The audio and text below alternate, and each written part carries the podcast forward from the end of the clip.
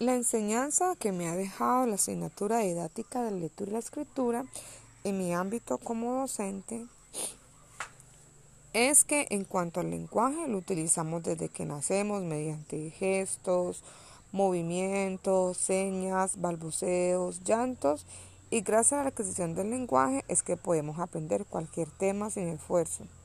El lenguaje crece conforme incrementa el conocimiento y es esencial en el aprendizaje, sin importar el área en que lo desarrollemos. Por eso es muy importante la lectura y la escritura porque ambos son un medio de comunicación, no solo proporcionan información, sino que forman al, forman al lector creando hábitos de reflexión, análisis, esfuerzo y recrea, hace gozar y entretiene y distrae. De tal modo, en mi concepto yo creo que una persona con hábitos de lectura posee autonomía auditiva, o sea que está preparado para aprender por sí mismo durante toda la vida y ayuda a desarrollar su parte cognitiva, permitiendo que nos culturicemos y aprendemos cada día más y más.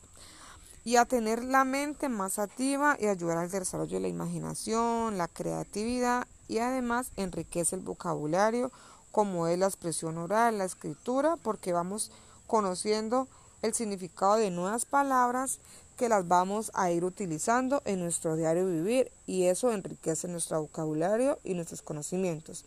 Y teniendo en cuenta todo lo que es la, lo que es la lectura y la escritura y la importancia de que fomentemos en los niños y los niños este hábito, tendremos mejores personas en un futuro y eso es muy estoy muy agradecida con la profesora Paola Cuarán, quien por medio de sus clases tan divertidas acogedoras he aprendido mucho y en todo ese tiempo me sentí muy bien.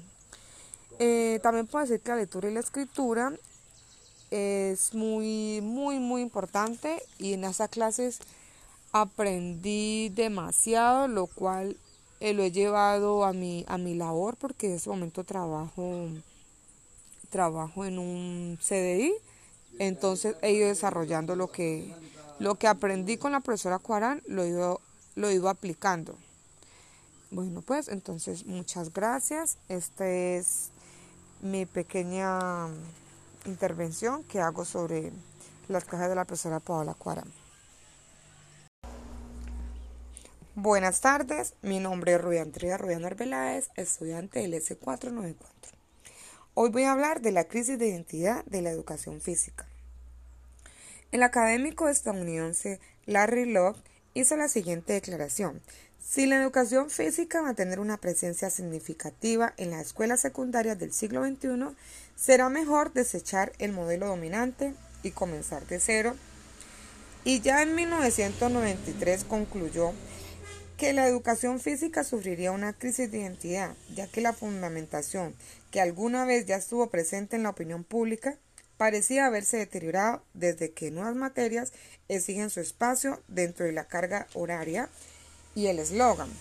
Estos desafíos afectan a todas las materias de la escuela, pero en mayoría con las otras materias escolares, la educación física en particular ha padecido la mayor escrutinio y aparte de la insatisfacción con los resultados y las críticas de la calidad a los profesorados en educación física, siendo los docentes un blanco para la educación y la crítica causando insatisfacción en la reducción de presupuestos para la educación, la cual ha llevado que esta materia no la vean tan importante.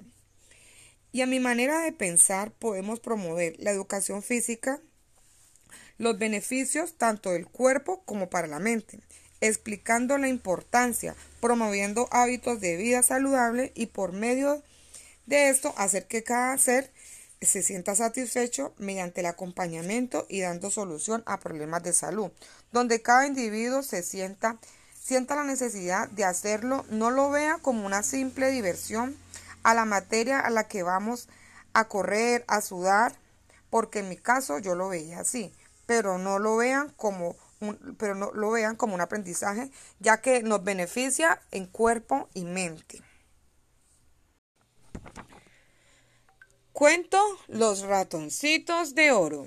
Cuentan que en un pueblo lejano llamado Suárez vivía una familia de ratoncitos que les encantaba que les llamaran ratoncitos de oro, porque amaban su especie, cuidaban sus características, es decir, la forma de su cuerpo, sus orejas puntiagudas que siempre estaban atentas a cualquier ruido que pudieran percibir, sus ojos negros que estaban atentos a cualquier movimiento, su pequeña nariz que percibía el olor del delicioso queso desde lugares más distantes de donde estuviera, su hermoso pelaje de tono gris que se convertía en cómplice para esconderse de sus depredadores, sus patitas que se convertían en casela para huir y su cola que es un largo cordoncito que les ayuda a medir los espacios donde se desplaza.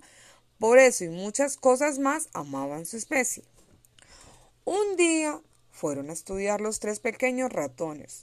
Juan, Paco y Pedro. Por primera vez iban muy entusiasmados, pues querían conocer quiénes serían sus compañeros, con quienes compartirían sus saberes, pero vaya sorpresa con la que se encontraron. Sus compañeros al verlos empezaron a burlarse por sus apariencias. Ellos, al mirar sus conductas, les piden que por favor les escuchen, que quieren compartir con ellos y contarle quiénes son, pues ellos aceptaron escucharlos. Juan le dice a su compañero, vamos al juego para contarles sobre nosotros. Miguel contesta, pero nosotros no, no nos podrás contar si son feos. Y el resto de sus compañeros soltaron a reír. Ja, ja, ja, ja, ja, ja, ja, ja, ja, mientras caminaban hacia el patio. Paco le dice pero nosotros somos muy importantes, no le hacemos daño a nadie y estamos en este planeta para ayudar a controlar los insectos. Alicia. Pero ¿cómo vas a ser importante si los humanos no les quieren? Por el hecho de que entran a sus casas a comer sus alimentos e infectar sus cosas. Pedro. Nosotros solo comemos queso cuando lo desechan por ahí y de esa forma disminuir malos olores que puedan provocar. Es por eso que nosotros sabemos respetar a las demás especies y nos amamos mucho por cómo somos y somos tan importantes. De esa forma, los ratoncitos de oro le contaron a sus compañeros el amor que sentían por ellos mismos, aceptándose tal y como son y el respeto a los demás. Finalmente, con los compañeros de la escuela los aceptaron. Desde ese día les llamaron los ratoncitos de oro. Colorín colorado, este cuento ha terminado.